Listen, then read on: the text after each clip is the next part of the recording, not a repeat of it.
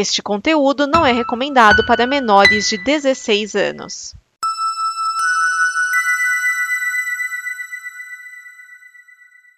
Obrigado por dar play neste programa.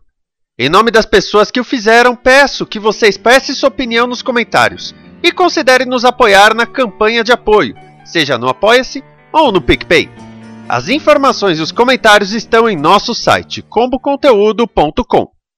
Agora, fique com o programa.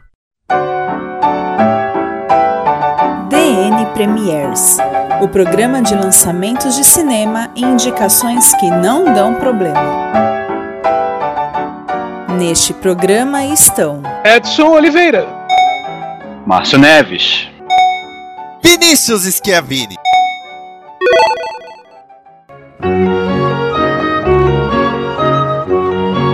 Esse é o DN Premiers, o programa que traz as estreias de cinema até você, sempre com a pesquisa balizada de Edson Oliveira. Olá, crianças. E os comentários afiados de Márcio Neves. Salve, pessoas. E no próximo dia 11 de agosto de 2022, nós temos a Batalha de Shangri-La, a Fera, Clara Sola, Gêmeo Maligno, O Destino de Halfman, O Reflexo do Lago, Papai é Pop, Pacificado e X, A Marca da Morte. Será que agora vai? Isso que vai. Vamos lá, a gente começa com A Batalha de Shangri-La, direção de Severino Neto e Rafael de Carvalho. No elenco nós temos Gustavo Machado, Maria Seissa, Luciano Bertoluzzi, Ingra Liberato. O filme aqui é um misto de suspense com drama, produção brasileira de 2019. E eu já começo dizendo: ignora essa tal batalha, porque não tem batalha e não tem Shangri-La. Tá? Explica...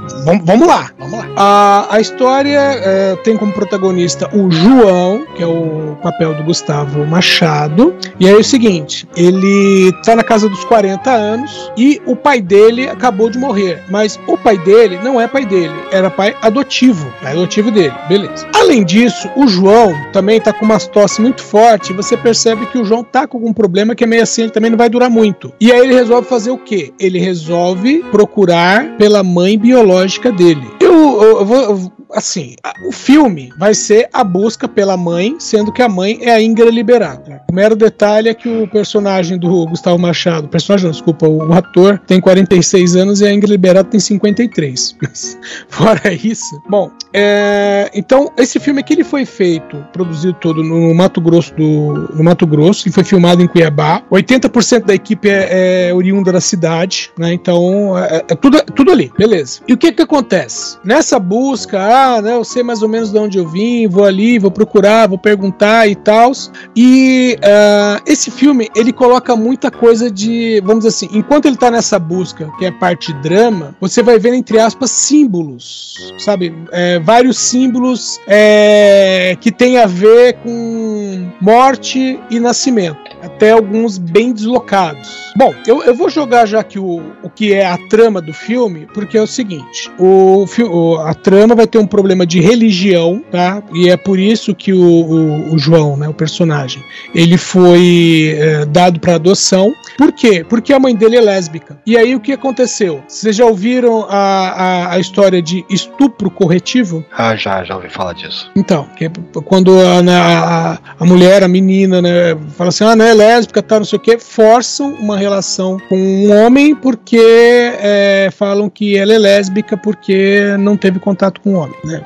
Tem pessoa muito cabecinha que tem essa, essa ideia. E, é o, e foi o que aconteceu no caso, né? E então, assim, em questão da personagem, a personagem cresceu, ela se emancipou, ela é lésbica mesmo, assumida, né, dentro do filme, mas ela teve isso no passado, né? Que ela foi não só ela foi estuprada, como ela foi obrigada a dar o filho para adoção, né? E aí é esse filho que volta agora, né? Para não é para cobrar, é porque como eu disse ele também tá não tá bem de saúde, mas para saber de onde ele veio, né? Conhecer o passado dele. E o filme é isso. Nossa, que horrível. É, é pesado. pesado. É pesado e é, um, e é um assunto que não é muito tocado. O pessoal não fala muito sobre isso. No Brasil, principalmente. Que lá, que lá fora, né, em vários países, assim, vamos chamar de países cabecinha, né? O pessoal tem essa, essa coisa. Mas no Brasil isso não é tão comentado.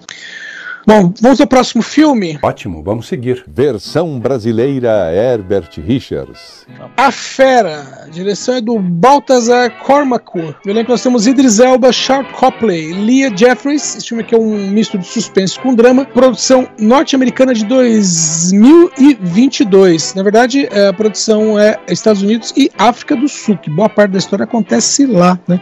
Eu, eu, eu só quero dizer uma coisa assim, tipo, se, se você quer contratar o Christian Bale, mas tá com pouco dinheiro, você pode optar pelo Charlton Copley, por causa que ele parece uma versão do Christian Bale baixo orçamento. Sim, verdade. Eu vi o tudo. trailer achando piamente que era o Christian Bale, até que eu, peraí, não é o Christian Bale, depois que eu prestei atenção. Meu, e ele faz os papéis que é, do mesmo jeito que o Christian Bale, ele faz uns papéis que ele muda tipo o cabelo, põe um bigode, você não reconhece o cara. Por exemplo, ele ele em é, Distrito 9, por exemplo, ele é completamente diferente. É outra pessoa completamente diferente. Mas vamos lá. Peraí, ele, ele, ele é o, o protagonista de. Yeah, É ele mesmo. tá vendo? caramba. E ele também tava naquela série Powers. Ele era o policial. Era ele, ele era o ex, o ex-poderoso, né? O que É. tinha perdido o poder, né? Exatamente. Nossa, é verdade. Olha só. Aí, é justificado, mais ainda. É. Bom, mas vamos lá. Na, na história, acontece o seguinte: o Idris Elba faz o Nate Samuels, ele perdeu a esposa, né? E a esposa dele era da África do Sul, né? E ele tem duas filhas. E aí, ah, vamos dizer assim, ele pega as filhas e vai para África do Sul, né? Porque foi lá que ele conheceu a esposa e tudo mais. Fala assim: olha, sua mãe veio daqui e tal. É uma maneira dele se reconectar com as filhas, mostrando né, o passado da mãe. Então ele vai fazer um safari tranquilo. E apresentar as origens da família, aquela coisa, né? Isso, exatamente. E aí, só que acaba acontecendo. ah, o Charlton Copley, ele faz o, o guia dele, né? A princípio. E do nada, eles são confrontados com leões. Primeiro, eles veem, né? Alguns lugares lá que tá meio estranho. E o que acontece é o seguinte: ah, um- eu não sei como é que fala, um grupo de leões. A matilha? Acho que é É, matilha. acho que é matilha, vai. Uma matilha de leões. O que aconteceu com eles? Opa, Eles. tanto faz. É, eles foram é, é, atacados por caçadores, esses leões. Então, vamos assim, alguns leões foram mortos, outros escaparam. E aí, esses leões é, começaram a atacar pessoas, sabe? Então, eles atacaram uma vilinha, né? E até o, o- o Martin, né? Que é o Charles Copley, ele fala: pô,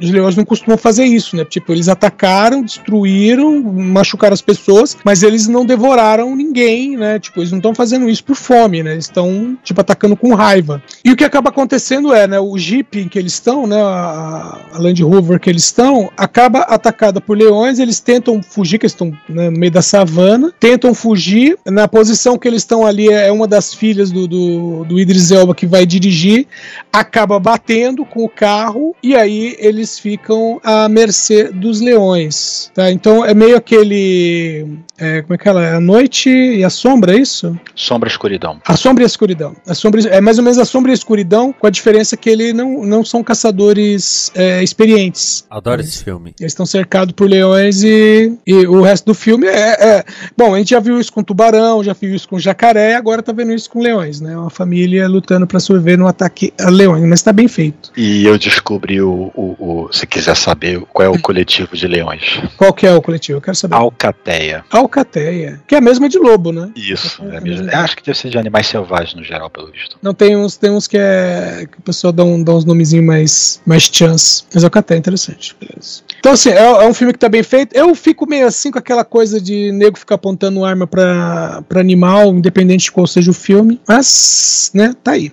Vamos ao próximo filme. Ótimo, vamos seguir. Versão brasileira Herbert Richards. Próximo filme é Clara Sola, a direção é da Nathalie Alvarez Messen. E no, no elenco aqui já temos aquela coisa de, não, você nunca daria esse nome pro seu filho, já vou, vamos tirar aqui dois nomes. Porque no, no- no elenco nós temos o Andy Chinchila Araia e nós temos Ana Júlia Porras Espinosa. Mas é idioma espanhol, né? É, é, é da Costa, Costa Rica. Bom, além delas, nós temos Daniel Castanho. Esperar o Vinícius voltar, voltar pra terra.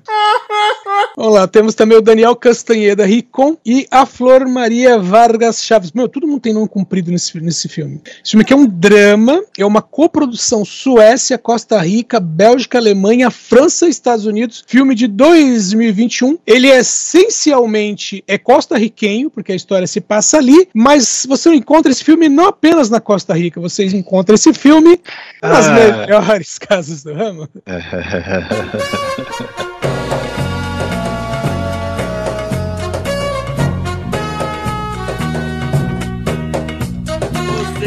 Ele é um filme fácil de achar pra porra. Exatamente.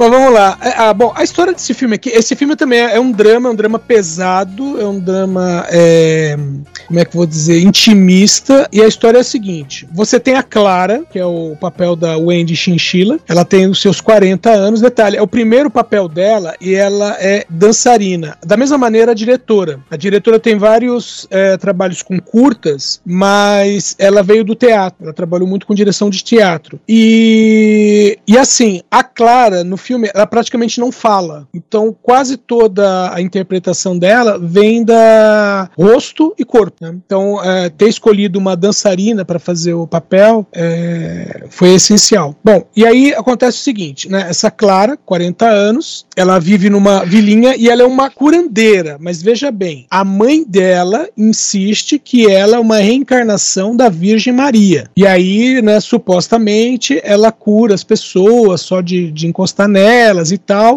Só que ela é super reprimida, por quê? Porque a mãe mantém ela em rédea curta. Então ela tem 40 anos e, e algumas pessoas chegam a falar, dá a impressão de que ela é autista. Mas não é que ela é autista, é simplesmente a mãe não dá espaço para ela. Inclusive ela tem até, um, até onde ela pode ir. Ela praticamente não pode sair de casa. Né? Tem a casa, de uma, uma espécie de sítio, né? a, a mata em volta e é, praticamente não sai dali. Com detalhe é que ela tem uma irmã mais nova. Ah, desculpa, a- a- a- tem uma irmã mais nova e essa irmã tem uma filha. né? E, e aí, assim, a irmã não tem problema nenhum, a sobrinha dela não tem problema nenhum. O problema é só com ela, é só ela que não, não pode fazer as coisas, né? É só ela que não pode ser ela mesma. E aí o que acontece? Ela acaba é, vendo um cara, né, que é amigo da sobrinha e acaba se apaixonando por esse cara.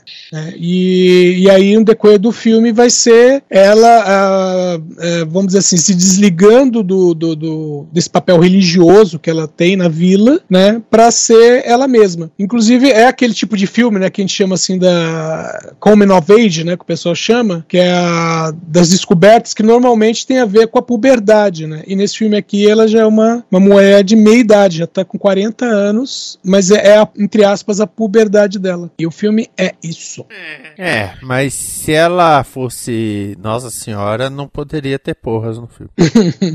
Você não, você não conhece a, como é que é, É, o talento do Gabriel? É, vamos ao próximo filme. Ótimo, vamos seguir. Versão brasileira Herbert Richards. Gêmeo Maligno, a direção é do Taneli Mustonen. No elenco nós temos Teresa Palmer, Bárbara Martin e Tristan Ruggeri. Esse Tristan Ruggeri é um menino que fez o Geralt na série The Witcher. Ele fez a versão criança do Geralt. Esse filme aqui é um filme finlandês. Ele é um terror de 2022. Mas mesmo ele sendo um filme finlandês, sabe onde você pode encontrar ele, Márcio? Olha, também nas melhores casas do ramo. Sim,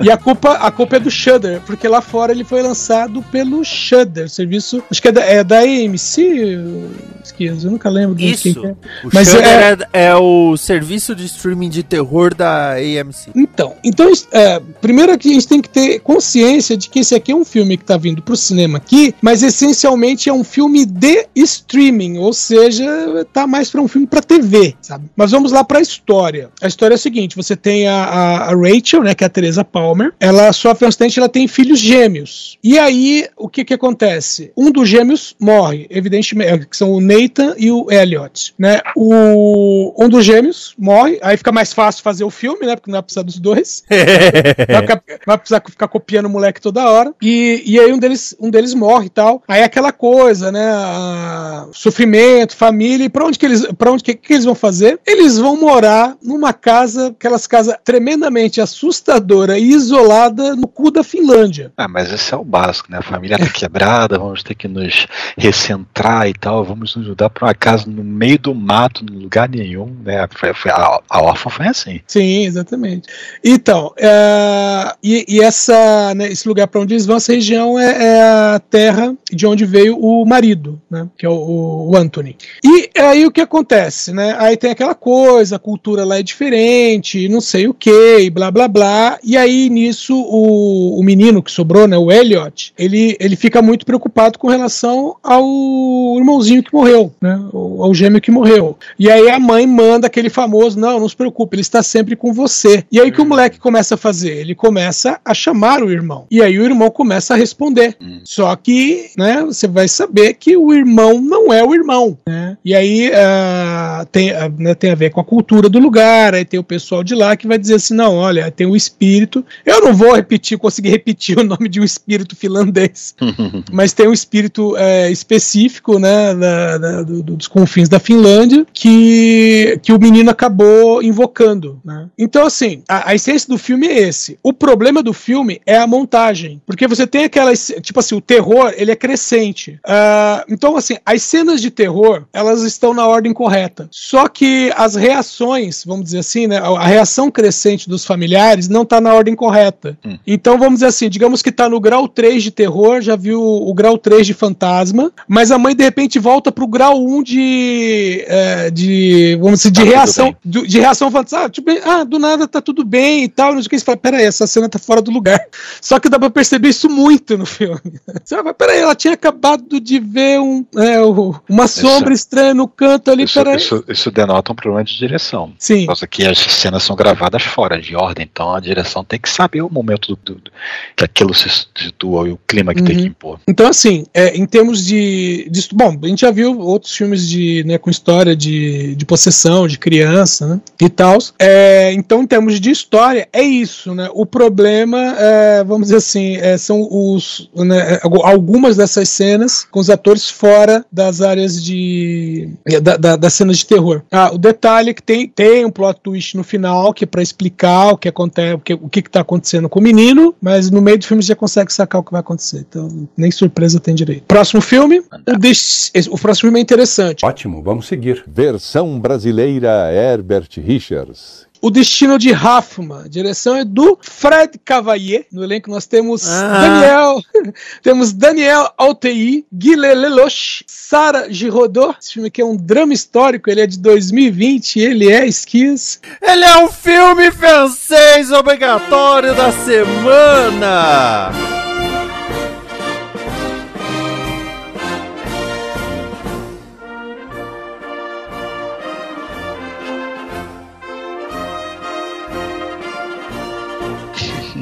Meu, vamos lá, a história é interessante. O filme se passa em 1942, ele começa em 1942, na França, evidentemente, e nós temos a invasão nazista, né? A França. E aí, o que, que nós temos? Nós temos o Sr. Hoffman, que é um cara, que ele é um joalheiro, né? E ele tem a, a lojinha dele.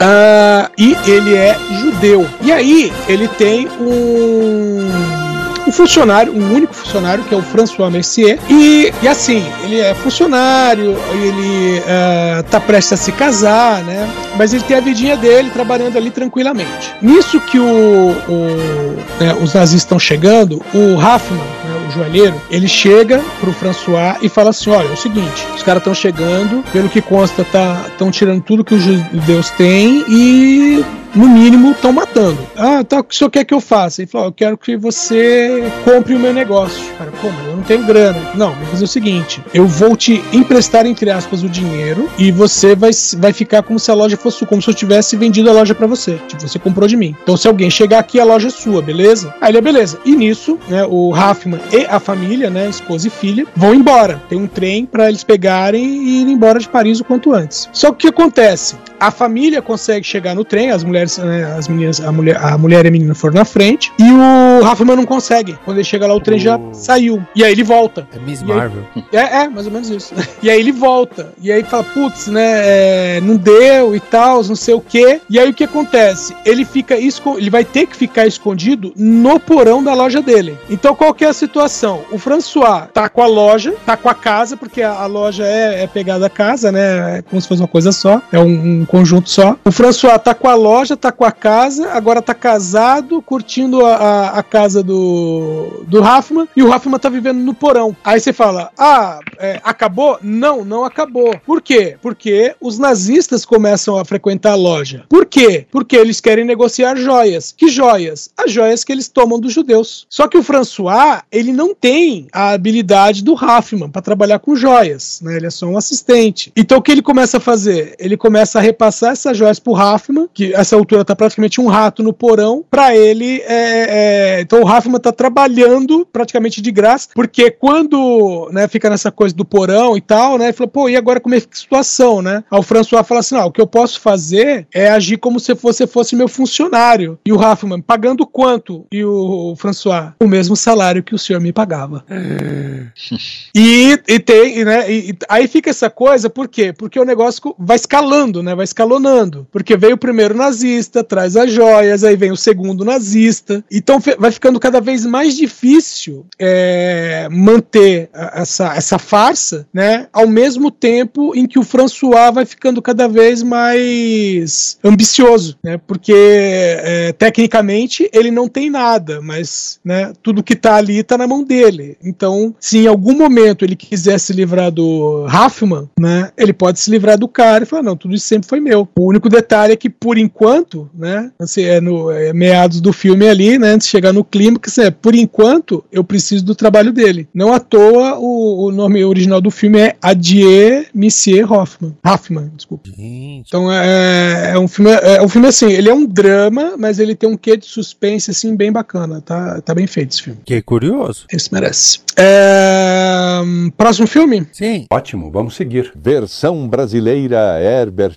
Richards. O Reflexo do Lago, direção do Fernando Setovic. Esse filme é um documentário brasileiro de 2020. É um filme que fala sobre a hidrelétrica de Tu- é, Tucuruí, no Pará, né, ali a região amazônica, mas não só dela, porque vai falar também, principalmente da população ribeirinha, né, e, bom, essa hidrelétrica, ela foi construída entre 76 e 84, tinha aquela coisa, né, do crescimento e tal, não sei o quê. Com detalhe, ela fornece energia elétrica para vários lugares, mas justamente as pessoas que estão ali em volta, né, que vi- vivem na região, não têm energia elétrica. Pô. É, logística, sabe? Coisa mal feita. Agora, então, o filme é isso. Agora, Vinícius, se você for tirar uma foto na região amazônica, como que essa foto não pode ser? Como que essa foto não pode ser? É, é porque você não. É, é, já, já entendi a pergunta do Edson. É, tipo assim, você vai filmar a Amazônia, você foi pro Amazonas, você foi pro Pantanal, você Tá. foi fazer uma filmagem. O que que você, o que que eu quero ver do Pantanal? Tipo, tá passando a novela Pantanal. É, planta, Certo. bicho, Tá, e é, como é paisagens naturais. é, e, co- e a cor? Verde. O filme é em preto e branco. Ah, pô. Então, Mas se for na pegada do pôster aqui, até que condiz bastante, porque ele deixa um ar mais de desolação, assim, nessas áreas alagadas que as plantas. Não, isso, Apodrece, cara, isso é Sebastião Salgado. Deixa ele fazer isso. Miséria em preto e branco é coisa de Sebastião Salgado. Então, o, o, o Márcio, sim, que o, o filme ele vai abordar isso e tal, né, da, da- da desolação, sim, mas tem muita parte no filme que não, não é isso, são vistas aéreas mesmo, que poderiam mostrar, né, tipo, A o esplendor de algumas... É, sim, poderia mostrar, mas eles insistem em mostrar em preto e branco. O detalhe é que as partes que eles vão mostrar coloridas são as partes de propaganda da época da, da ditadura Ah, porra. sabe, aquelas propagandas, tal, o crescimento, o desenvolvimento É, amazônico e Não tudo é que mais. eles removeram a cor do filme. Eles, a fotografia de documental é filme preto e branco, mas o que é insert é, é do jeito que vem. Exatamente. Então, bom, o filme é isso, né? É, falando sobre a questão da, da, hidre- da hidrelétrica que não funciona tão bem assim e da, da população ribeirinha que perdeu muito com isso, né? É, o pessoal- fala assim: ah, tinha, por exemplo, lá é, um trailer, um dos trailers tem isso, né? Fala assim: ah, aqui tinha uma plantação gigantesca de castanha, mas foi tudo alagado tal. Que é. Por mais que. Meu, não tem jeito. Por mais que fala, não, nós temos toda uma preocupação do, do que vai ser alagado, não se preocupe. Não, velho.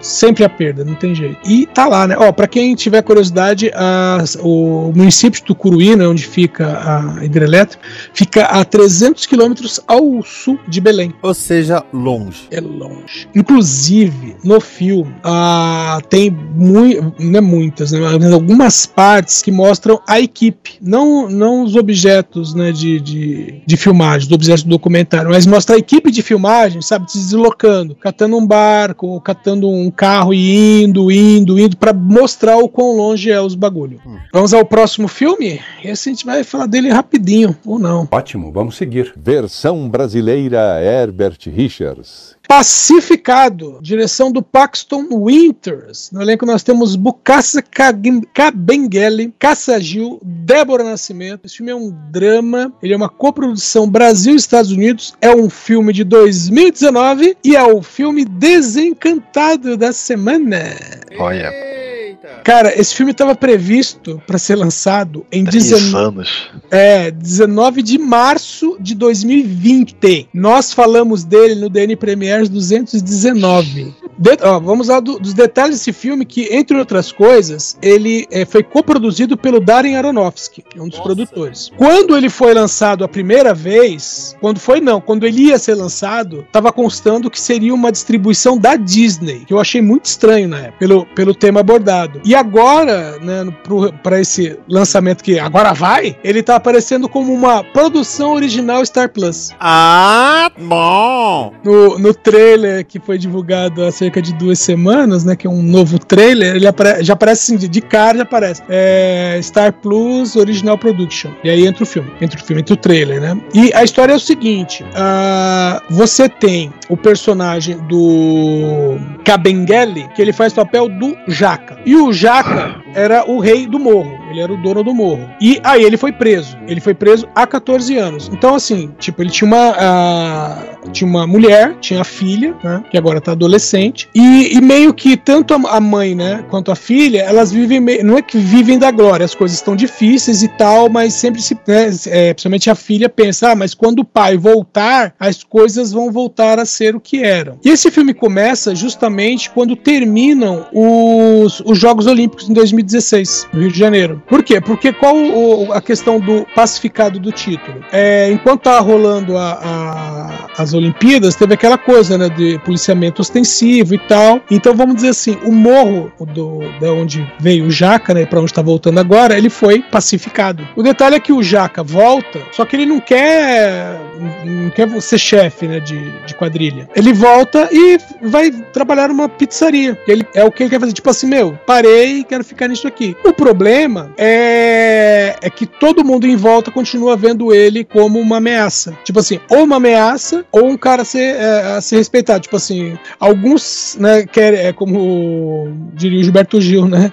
Alguns querem ele pra ceia, né? Alguns querem matar ele e outros querem que ele é, volte a ser o líder, né? E ele fica meio que no meio disso, porque no final o que ele quer mesmo ser é o melhor exemplo possível para a filha dele. E vamos ver, espero que agora vá, né? O, o duro é que tem a Débora Nascimento nesse filme. Sim, antes que ela tá toda derrubada. Não, é, e nós já sabemos que filme com a Débora Nascimento dá ruim. é, desculpa, Débora Nascimento, você é linda, mas é verdade. Ótimo, vamos seguir. Versão brasileira Herbert Richards. Papai é Pop, direção do Caíto Ortiz, com Lázaro Ramos, Paulo Oliveira, Elisa Lucinda. Esse filme é um misto de comédia e drama, produção brasileira de 2018, e ele chega justamente para o Dia dos Pais, porque o filme é essencialmente isso: ser pai. Tem um, um livro chamado Papai é Pop, é o mesmo nome do filme, evidentemente, do Marcos Piaget, E aí o filme, que é, que é tipo assim, é, esse livro é como se fosse um guia didático para pais, né, em várias, várias etapas. né. E aí o que a gente vai ter no filme é basicamente isso. O filme é narrado pelo Lázaro Ramos, né, e vai contando desde o nascimento da filha dele até o crescimento da primeira infância, né, até ela chegar ali a uns, uns 7, 8 anos de idade. E, e aí o filme ele tem três atos. O primeiro, logo que a criança chega, aquela coisa, pai coruja. Aí a segunda que ele começa a ficar meio distante, sabe? Meio como se a criança fosse se criar sozinha. E aí, né, entre a parte dramática, eh, ele vai brigar com a, com a mulher, né? Que é a Paula Oliveira. E, evidentemente, vai ser expulso de casa. E aí ele vai morar com a mãe. E aí a, a mãe dele, do Lázaro Ramos, né? Que é a Elisa Lucinda, é que vai explicar pra ele o que é ser pai. E aí o terceiro ato é ele voltando com todo o pique, porque agora ele, entre aspas, sabe ser pai. tá? E o filme é isso, sabe? É educação dos filhos em. Educação dos filhos, não, é o pai criando vergonha na cara em três E eu lembrei do paizinho, que era o cara que dava dicas de como cuidar dos filhos, mas não cuidava dos filhos. Filho da puta. Ótimo, vamos seguir. Versão brasileira Herbert Richards. X, A Marca da Morte, direção do Ty West. No elenco nós temos Mia Goth, Jenna Ortega, Brittany Snow. Esse filme aqui é um misto terror, suspense, é uma produção norte-americana de 2022, finalmente chegando. Mas não adianta ele chegar no cinema, porque nós podemos encontrar ele onde, Márcio? As melhores casas do. Nossa, essa semana tá recheada.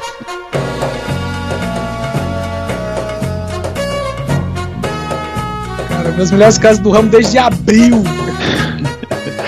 Se o Esquias fosse fazer que nem já fez antigamente pro, pro, pro filme ser projetado semana que vai acelerando a música cada vez que repete, ia estar rapidinho agora. Meu, vamos lá. O filme é um slasher, vamos, falar logo. É uma história que se passa em 79. E o que nós temos é uma equipe né, de. é bem cineasta, né? que O pessoal, você vê que é o pessoal que tá iniciando, é o famoso agora vai. E aí o pessoal vai, é, né, segundo consta, eles alugaram né, uma, uma casa numa propriedade, uma parte de uma fazenda, no meio do, do, no cu do Texas, né? Onde tem um casal de velhos fala, não, nós vamos pra lá, né? Nós vamos gravar lá. Só que eles não avisam, né, pro casal, dono da fazenda, o que eles vão fazer lá exatamente. né? Então eles vão para essa casinha separada, mas eles vão fazer lá um, um filme de sacanagem cujo nome é justamente é, A Filha do Fazendeiro. Bom, metade do filme é, é, é uma coisa do tipo assim, ah, porque você tem atriz, você tem aquela que quer, né, ser hiper famosa, você quer, você tem a outra que só tá lá porque tá, você tem a outra que ela faz, na verdade ela não seria atriz, mas né, ela de repente ficou empolgada e quer participar das cenas e tal. É, então assim, o que não tem nesse filme é o coito interrupto que tem normalmente num filme tipo Sexta-feira 13, né? É. É porque a primeira metade do filme, entre aspas, é a produção do filme pornô e tá indo e tá sendo filmado e tá tudo bem. Aliás, não é bem a primeira metade, porque o filme começa, né, com a polícia chegando na casa, né, e aí por você já sabe que teve um fudúncio lá porque tem sangue pra todo lado. Cara, é, eu lembro da primeira vez que eu vi o filme, porque os corpos estão todos cobertos por lençóis. Então você não sabe quem morreu onde. Exatamente. E isso muda completamente a forma como você vê o filme. Porque esse filme tem claras inspirações do Massacre da Serra Elétrica. Uhum. E conforme você é apresentado os personagens, então você tem o diretor, aí você tem a mocinha que era namorada do, do diretor e ela né, é a que acaba participando também de cenas. Aí você tem a atriz mais experiente, a atriz menos experiente. O negro, né? O negro. mais- não tem coisa mais clichê do que um negro num filme pornô. É, e você chega nessa primeira cena, o xerife entrando, tem um machado fincado lá na, na entrada, é, tem, né, tem lá os corpos todos cobertos, tem um pastor falando na TV, Sim. sabe? Então, Tudo isso rolando, o pastor parece que só a TV tava ligada lá, né? Uhum. E, porra, que filme foda, porque ele subverte um monte de coisa que você imagina. Principalmente quando começa a envolver o porão da casa. Porque o, o grande lance da coisa é que a véia que mora na casa é meio louca. Meio tarada e meio louca. A É, Pearl. É, a Pearl, que, é- que é assim, ela é uma, uma, uma senhorinha, e só que, pelo que ela fala do histórico, ela já foi bailarina e ela já foi atriz. Então ela tem aquela coisa de é, meio falar assim: ah, eu fui desejada e hoje eu não sou mais. E, a- e quando ela vê aquele grupo de jovens né, indo lá pra casa, ela fica, tipo,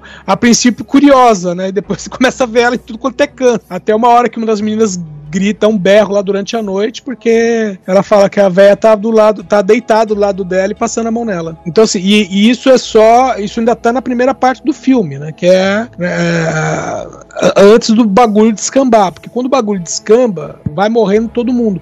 E essa questão que o Vinícius está falando do porão é justamente isso, que você pensa. Fa- Fala assim, em algum momento aí alguém vai surtar e sair matando todo mundo. E você pensa que o casal até aí é tipo, é, é inocente e que qualquer coisa eles vão. Se eles forem matar alguém, é, por exemplo, o cara fala assim, primeiro, que ele não sabia, né, o que os caras iam, que tipo de coisa que eles iam filmar. E segundo, que tinha lugares que ele falou que não era pra ir, né? Tipo, ó, não é pra. Por exemplo, eles estão lá na- na- nessa casa separada, né? Não é pra ir pra casa principal. Então tem algumas áreas que o cara fala, não é pra vir aqui. Então você pensa assim, ah, vai acontecer, se for acontecer alguma coisa, vai ser por legítima defesa. E quando você vê o porão, você vê que não é bem assim, não. Sabe? Cara, Que o, que o casal tinha problemas. E assim, ah, a fotografia, eu adorei o trabalho de fotografia. Ah, a edição de cores, a saturação, tudo muito bem feito. Então, Eles- Remete muito ah, ao filme dos- do, final dos anos 70. Muito. E uma coisa que eu adorei, assim, porque, ah, é o Texas e o filme foi feito na Austrália, Aham. né? Que o filme, na verdade, o filme foi feito e depois vendido pra A24, né? Sim, já tá distribuindo. né? E, putz, é, e tem uma surpresa que é a Brittany Snow, né? A Jenna Ortega, ela tá naquela categoria de atriz que fez um monte de filme de uma vez, assim, foi fazendo um atrás do outro, e agora esses filmes estão saindo no momento que ela tá ganhando reconhecimento, porque ela tá Aham. no pânico também. Sim, até o, o- teve gente, né? Veja bem, gente, agora que o filme tá para ser lançado no Brasil, gente reclamando: oh meu Deus, porque poderiam ter aproveitado melhor a Jenna Ortega, já que ela está em alta. E eu pensando comigo, cacete, velho, filme- o filme foi feito em 2021. É, não tinha como alguém imaginar que É, foi o que aconteceu, por exemplo, com a Natalie Portman, aconteceu com a Jennifer Lau- Lawrence. Jennifer Lawrence, sabe? Que é, que é meio assim: ah, pegaram elas em baixa e, e fizeram contratos, né? eh, Não diria tão longos assim, mas para mais de um filme, e justamente no meio disso acabaram ganhando Oscars. né? O contrato valori- valorizou da noite pro dia. Agora, é, algumas, algumas coisas de- desse filme, né? Hum. Uma delas é que já estão fazendo a sequência, que na verdade é um prequel chamado Pearl. E, o, e Márcio, é interessante porque é o seguinte: você tem o papel que é da Mia Goff, que ela faz a Maxine, né, que é a menina de Sardas. Nesse, nesse novo filme que vai ser, vai ser lançado ainda esse ano, que é Pearl, que é o prequel da história, que mostra a história da velhinha, ou seja, deve se passar ali nos anos 20. Quem faz a velhinha, quem faz a Pearl, é a Mia Goff também. Por quê? Porque nesse filme aqui, ela faz os dois papéis. Ela, é a jovem e ela é a velha. A velha é uma menina, né, uma moça na casa dos 20 anos, maquiada pra ser uma velha. Ah, tá bom. Com detalhe, tem cenas das duas contracenando e tá muito bem feito. Tipo, quando você sabe que é a mesma atriz, né, é, fica muito bem feito, porque na verdade é, só foi usado trucagem pra fazer, pra fazer as duas estarem em cena. É, não, não foi aquela coisa, vamos, vamos tacar aqui um CGI, não foi CGI, foi aquelas trucagens antigas, sabe? É, meio assim, filma um, filma outro e faz um terceiro juntando as duas. É, usaram técnicas antigas também pra fazer o filme, apesar de estar muito bem feito. Não, é realmente é muito bom. E trago informação. Informe. Porque Porque a, a atriz principal, Mia Goff, né? Que, aliás, está no relacionamento com Shia LaBeouf. Recentemente, em março, deu à luz ao filho, né? Que teve com Ele ou Shia ela? LaBeouf. Ele ou ela? Ela, ela deu à luz. Eu espero qualquer coisa do Shia LaBeouf depois É. daquela do, do saco de papel na cabeça. Mas nós estamos falando de Mia Gypsy Melo da Silva Goff. Porque sim, ela é filha de uma brasileira e ela é neta da atriz Maria Gladys. E a Maria Gladys, que recentemente decidiu se aposentar e viver num, num rancho, a Record fez uma matéria em que a, a Maria Gladys vai no estúdio e recebe uma mensagem da Mia Goff. A Mia Goff morou no Brasil por cerca de 5, 7 anos, é, porque a mãe tinha que criar a filha e sentia que não ia dar conta sozinha. Aí trouxe a menina pro Brasil pra avó ajudar. Ah, que interessante. Então, História de vida. é. Eu- eu- eu- você falou da, da avó, né? Que foi, foi morar num rancho e tal, não sei o que, que a matéria. Que a Record foi fazer matéria. Já imaginei que a equipe chegando pra filmar e a véia atirando neles.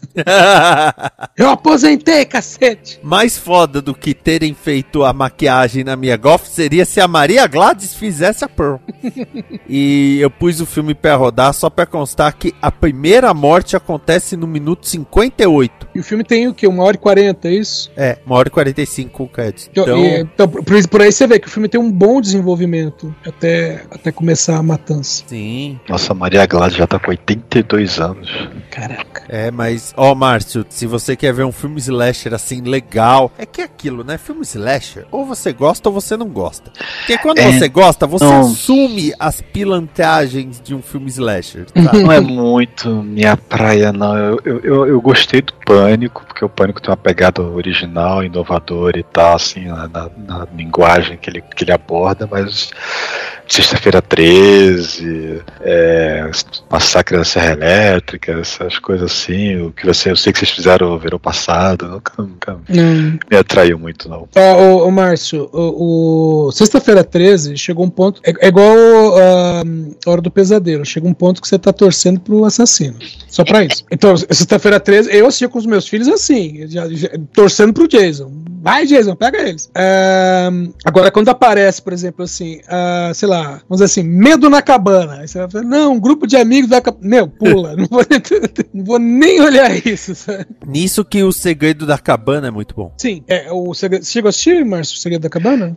Eu, É do ó, Jess Whedon e tem o Chris Hemsworth, antes de ser o Thor. Porque teve esse negócio também que o filme foi feito, não foi lançado, aí o Joss Whedon fez Vingadores, aí falou, opa, peraí, a gente tem um negócio dele aqui, e aí lançaram. É, só pra você saber, ô Márcio, o segredo da cabana é um grupo de jovens que vai numa cabana. E aí no porão, eles encontram vários objetos e acabam ativando um deles que, que ativa uma família de, de zumbis pra atacar eles. Só que o que acontece? Aí mostra uma central, e uma central, tipo uma empresa, que controla todos esses monstros de filme de terror. Então você tem de tudo quanto é tipo: família zumbi, é, assassino grandalhão, Demônio tem voador. demônio voador, tem, tem uma versão do Pinhead, tem vários. comédia, por causa que isso daí tem muita cara de Então, tem uma parte que é muito engraçada nisso, que é a parte da empresa, né? Que a descrição parece muito de um filme de um filme de comédia satirizando isso. né? Porque, porque na central você tem os caras fazendo aposta, por exemplo, quem vai morrer primeiro. Meu, tem até o lance que, assim, é, é, o que eles falam, né, o que a central diz é que é o seguinte: existem deuses ancestrais e esses deuses precisam receber sacrifícios. E é por isso, por exemplo, que sempre tem um velho no meio do caminho falando: não vão para lá, porque a pessoa tem que ir de livre e espontânea vontade, sabe? Não pode ser levada. Então alguém vai avisar que não é para ir, a pessoa vai do mesmo jeito. E, e não só, e, e aí tem que, tem que, né, ah, tem que receber esses sacrifícios, né? E quando comédia dá de horror, tá aqui. É. E tá quando- é, comédia pra quem tá fora, pra quem tá dentro, né, não. Então, e, e aí pra, né, pra, é, pra essas coisas é, acontecerem, né, para ter esses, esses sacrifícios, eles têm- esse sacrifício tem que ser aceito, né. Então, tipo assim, ah, as coisas têm que estar, seguir um script. Então, eles comandam, né, então, tipo, tem, tem essa cabana, onde pode acontecer determinado tipo de coisa, tem outros lugares, e tem até a questão do fantasma japonês, sabe, o fantasma da maldição japonesa, que tem uma hora que os caras falam, meu, aqui não tá dando certo não, como é que estão os japoneses? E aí mostra, tipo, um grupo de estudantes, assim, várias meninas estudantes fazendo um exorcismo e, tipo, prendendo o fantasma, fica numa garrafa, uma coisa assim, e fala, olha, a, os japoneses já cuidaram do deles. tem- Então a- o da cabana tem que dar certo. Ai, mas o mais legal, Márcio, é que dois da cabana, ah, é, eles estão tentando sobreviver, eles acabam entrando num, num- num duto e eles entram na empresa. E aí eles apertam um botão para liberar todos os bichos. Meu, e aí um Deus nos acuda. E, e assim, é claro que eles não usam os monstros em si, mas eles. Você vê um bicho que é um alien, você vê um, um bicho que é um predador. É muito divertido. É, mas a menos que busque nas melhores casas do ramo, só tem pra alugar. Mais barato, R$ 6,90. É, mas você, você acha fácil, né? No Pulo Play. Assista sem medo.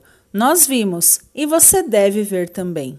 Assista Sem Medo é o quadro em que cada um de nós indica um filme para você assistir no conforto do seu lar ou no cinema, mas no caso é no conforto do lar mesmo. E eu trago um filme de 2021. O diretor é o Álvaro Fernandes Armeiro e no elenco nós temos Tamar Novas, André Aros, Peter Vives, Verônica Forquet, Joaquim Clemente. Eu estou falando de A Mil Quilômetros do Natal, ou como ficou em português, Tudo Menos Natal. E esse filme, nós temos o Raul, que é um cara que tem vários traumas sobre o Natal, e aí ele gosta de passar o Natal sozinho numa praia deserta. Só que o chefe dele fala assim: Raul, é, tem uma fábrica que você precisa fazer a auditoria dela. Ah, tá bom. É, só que ela fica numa cidadezinha bem, bem isolada, bem. Tá, tá bom. E a fábrica fabrica um doce típico natalino. E a cidade leva o Natal a sério pra caralho. E aí ele conhece a professora Paula, porque ele se apaixona, obviamente, que quer bater o recorde mundial de maior presépio vivo. Então você imagina um cara que odeia Natal numa cidade que respira Natal. É que nem ser um ateu em Aparecida. Caraca. Mas é muito engraçado. É o segundo filme espanhol que a Netflix fez. O primeiro foi Klaus, que é uma animação. E, puxa vida. E o legal dele é assisti-lo fora do Natal. Ele foi lançado no Natal, eu sei. Eu mesmo não assisti no Natal. Eu assisti depois. Porque ele tem essa dicotomia, ele tem essa brincadeira, né? Que toda a cidade ama Natal e, oh meu Deus, e os elfos e o Papai Noel e o cara detesta. E no decorrer do filme tem flashbacks que mostram coisas ruins que aconteceram com ele na véspera de Natal. Mas não é nada confuso igual Eternos, tá? São curtinhos e fica bem claro o que tá acontecendo ali. Mas olha que filme gostoso que é, tudo menos Natal, está na Netflix. Popom. Tá Márcio. um pouco cedo pro Natal, mas tudo bem. Não, eu lembrei dele porque hoje eu fui, eu fiz café pra minha irmã à tarde e eu servi pra ela numa caneca de Papai Noel. Aí ela, ah, então já é Natal? Ah, não, é que eu gosto de usar essa caneca o ano todo. Mas, aí eu lembrei desse filme. Bom, o meu filme. Eu vou seguir a sequência que eu tenho feito, né? Vou indicar, já adianto aqui, mais um filme do Nicolas Cage. Dessa vez voltando para o ano de 1998, dirigido pelo Brad Silberling. E no elenco nós temos, importante que vale mencionar, temos Nicolas Cage e Meg Ryan. Eu estou falando de Cidade dos Anjos. Um romancezinho fantasioso que conta a história aí do Seth, que é o Nicolas Cage.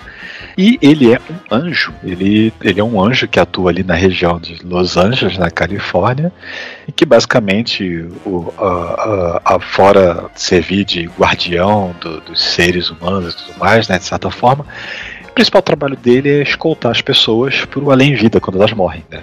E numa dessas ele tá lá esperando né, um, senhor que, que, que tá para morrer, morrer efetivamente, né, du- du- durante um- uma sala de cirurgia.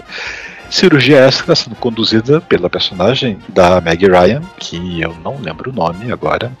Acho, que é, acho que é Meg. Acho que é Meg Rice, é. Meg Ryan, Meg Rice, ó, original. É, que ela até faz aquele esforço de massagem cardíaca e tal, de não deixar o paciente morrer, mas não tem jeito, o paciente morre.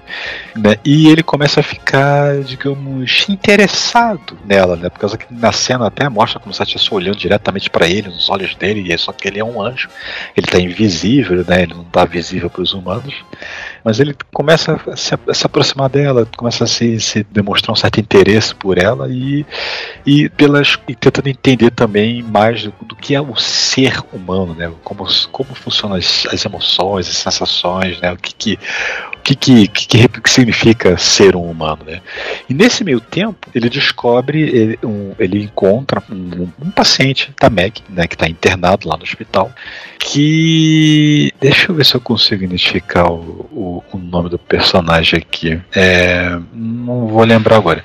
Mas ele é um, um ator até bem assim que você vê assim, você, ah, é aquele cara, mas você nunca lembra o nome, né? Que... É, eu, eu, já vi ele fazendo papel de policial em vários lugares. Sim, exatamente, exatamente. Com aquele bigodão, aquele bigode. Uhum. Bigodão não, bigode, bigode médio, na verdade, né?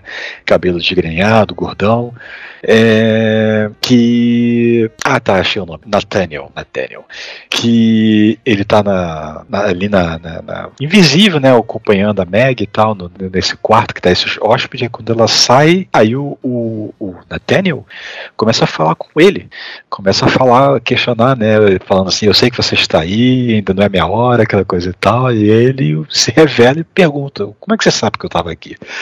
E ele explica que ele também já foi um anjo, só que ele explica também que o livre-arbítrio não é só para os humanos, os anjos também têm o livre-arbítrio, que eles podem se tornar mortais, basta eles caírem. Né? Que foi o que, que, que é o que ele diz, né? Basta você cair que você se torna um humano como todos os outros. Então a história vai acompanhando aí, né? Ele, ele acaba se apresentando corporeamente, né, de forma física, para Meg, eles ela, ela acabam tendo né, aquela aproximação, apesar que ela já tem um compromisso, né, com outro médico, mas eles acabam se aproximando e tal, né? E temos um aí eu vou parar por aqui, por causa que há reviravoltas né, na, na, história do filme que muitas pessoas ficaram putas com o que aconteceu, né? Mas é, é aquilo para demonstrar, né, que é, a vida acontece. O que, que você vai fazer dali em diante, né? Então, é um filme bem, bem bonitinho e tal. E tem. Eu não sei se ele efetivamente toca. Acho que toca, sim, mas eu lembro que esse filme também ele me apresentou o, uma música específica do Google Dolls, acho que é o nome da banda. Isso. Que é aquela Iris. Exatamente. Que o videoclipe da música nada mais é que são cenas do filme, né? Uhum. Intercalado com a banda tocando. Né? E foi uma febre na época. E, nossa, o que eu vi de AMV usando essa música também não tá fora do gibi. ô, ô, Márcio, uh, pra mim essa é a música número 11. Porque eu tinha um, um MP3 que é esse pequenininho. Hum. E aí o meu filho, né, o César, uh, ouviu a música, ele gostou da música. Aí uma vez ele perguntou: tem no MP3? Eu falei: tem. Ele, qual que é, qual que é o número dela? Na época tinha, pô, cabia, cabia 50 músicas no máximo. Aí eu, é a número 11. Aí de vez em quando ele chegava e falava, ele não falava o nome da música, ele falava, pai, coloca número 11 pra eu ouvir. Mas é isso, é um, é um, filme bacaninho, bem, bem legal, bem. É, é bonito, vamos dizer assim, né? E o Nicolas Cage tentou fazer um papel romântico, né?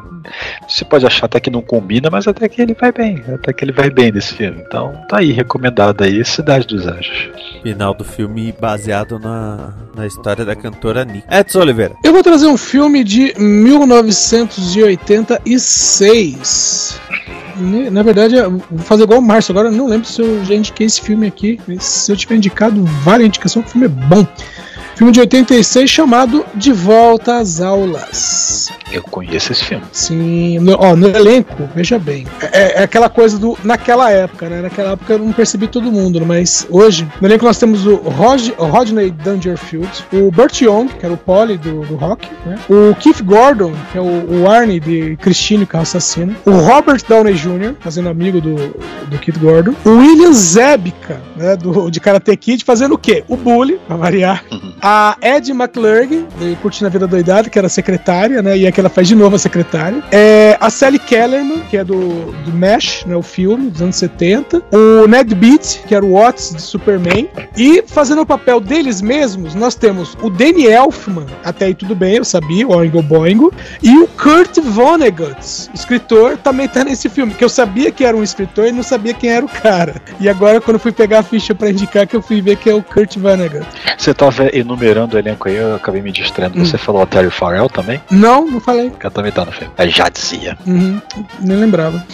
Bom, vamos lá. O, a história, né? O, o Rodney Dangerfield, ele faz o Thornton Mellon, né? Que é um, é um milionário. O cara tá ali na casa dos 50 anos. Ele é, fez fortuna é, com roupas, né? Ele tem uma confecção. E ele tem uma confecção, uma, uma, uma segunda esposa que trai ele em tudo quanto é lugar. né? E, ele- tá com problema no casamento. Tanto que a mulher, quando ele né, faz um. dá um vexame numa festa, né? Só tem gente que ela convidou, então dá- tá naquela base. Quando ele dá um vexame, né? Ela.